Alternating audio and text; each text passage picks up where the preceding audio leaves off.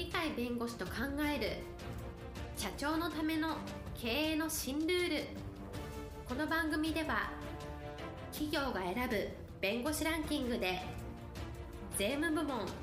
1位に輝き70冊以上の本を出版し多くの経営者を支えてきた鳥飼重勝が社長経営者独立希望者起業家のための経営の新ルールについてお伝えしていきます。それでは今回の番組をお楽しみください。皆さんお元気でしょうか？元気がすべての源です。元気でないと良いアイデアも浮かびません。元気をお届けする鳥海です。はいパラリーガルの高瀬です。今日はですね上場企業の話なんですけど中小企業にはすごく使える点がありますのでぜひ中小企業の経営者の皆さんにも聞いていただきたいと思います。テーマは東証に3つの市場ができるというものです。はい、え今日のテーマ東証に3つの市場ができるです。東証はですね東京東京証券取引所ですけど全世界の取引所と競争してましていかに多くの機関投資家のですねお金を集めるか戦いになっておりまして今少し弱い立場にありますのでしたがって世界の投資マネー莫大な投資マネーですからそこを東京市場にも入れるために東京市場を3つに分けてですねプライム市場とスタンダード市場とそれグロース市場っていうんですけどこのプライム市場が中心でありますけどグローバル企業向けの市場にすると。したがって今まではいろんな中堅企業みたいなものと新興企業みたいなものも一つの市場の中にいたんですけどそれを完全に分けてですねプライム市場を中心に全世界のグローバル企業みたいな形でそこに投資資金を集めると。したがって世界の投資資金があそこに投資したいね東証に投資したいね東証銘柄に投資したいねっていうところは全部プライム市場に引き受けてくださいとこういう改革をやったんですね。その考え方っていうのはコーポレートガバナンスコードっていうのはもう上場企業ではこれ今の全ての共通ですけどこれを考えないと上場企業として苦しいよと。これを必ず守んなさいよという法律ではないんですけど経済産業省の方で作ったガバナンスコードがございましてその改定が今行われて6月におそらく改定案がちゃんと改定された形で出てくると思いますけどこの改定案の中を読みますとですね今問題になった SDGs っていう言葉がよく使われますけどどちらかというと持続的な成長のために投資をするというのが普通ですからこれから徐々に徐々に大きな成長中ぐらいの成長さまざまな成長路線がありますが持続的にずっと成長する銘柄に対して機関投資家は投資したいので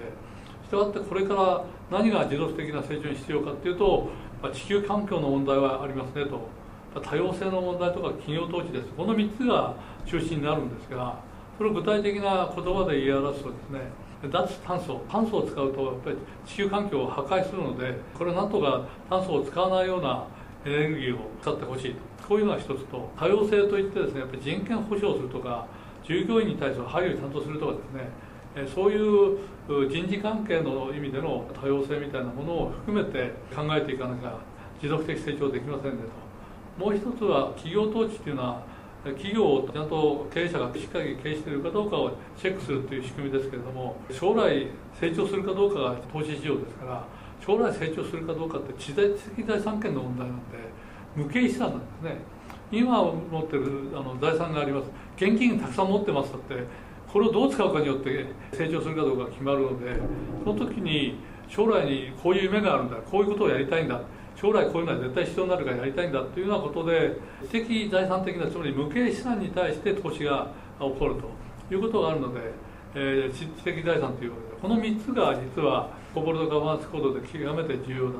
これがだんだんだんだん時代が変化している証拠でありましてこういうのをしっかり上場企業っていうのは考えないと投資してもらえないぞと。逆に言うと成長していけないぞという形になってるわけであります。そうするとですね考え方が今までの常識と違いましてですね取締役会っていうのは従来は取締役会でいろんな経営戦略とかさまざまなことを決定していくという取締役会で何か決定して執行するっていうそういう人の集団だみたいなそういう形で思われてたんですけどこのコーポレートガバナンス行動的な発想っていうのか経営者がしっかりこのような持続的な成長をするような路線に経営を持ってってるかっていうのをチェックするつまり監視をするのが取締役会の役割だと。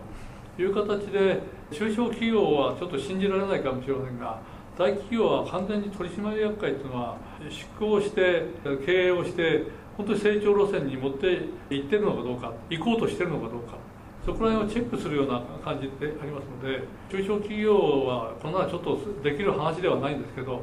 少なくともそういう形にしないと成長ってなかなか難しいよっていうのがありますのでこういうコーポレートガバナンス行動みたいなもので制約されない中小企業の方はですね自らやっぱり成長路線のためにはこういう発想も必要なんだっていうことはやっぱ学んでいく必要がある。つまり脱炭素とか多様性とか自然的財産とかこういうところにお金が集まるんですからそういうところにお金が集まるっていうことはそこに成長の方向性があるんで中小企業はそこのとのつながりを同じようなことばっかりやらなくていいんでそこの足りないところとかですねそこを補助するところとかそういうところにある意味では活路を見出せるのではないか。逆に言うと大きな会社ほど動きが鈍いですからその中で感激いろんなところで隙間が出てくるのでその隙間に入って成長路線をやるとかその隙間を実は他の上場企業な上場企業大手企業とのつながりをつけることによって上場企業が非常に仕事を取れるとかですね。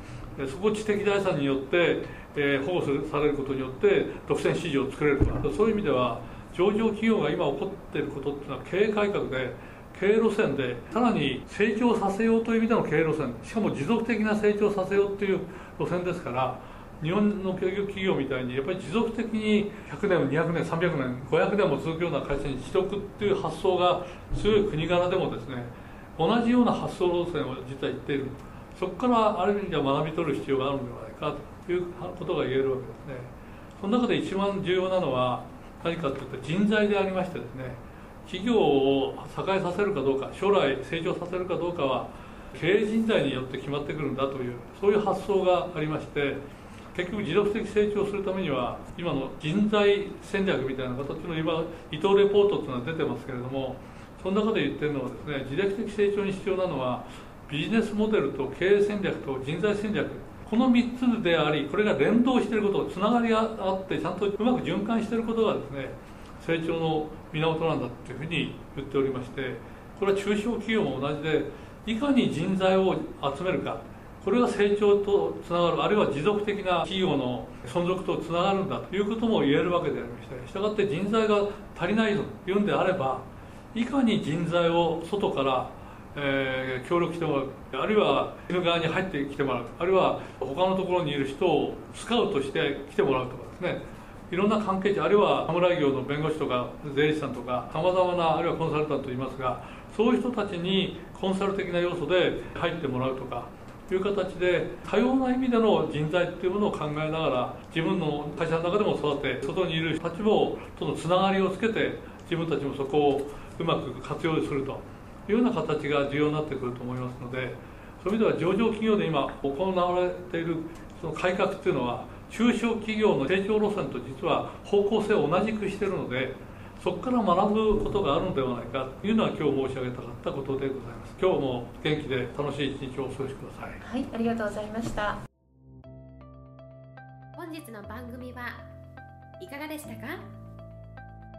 この番組は毎週月曜日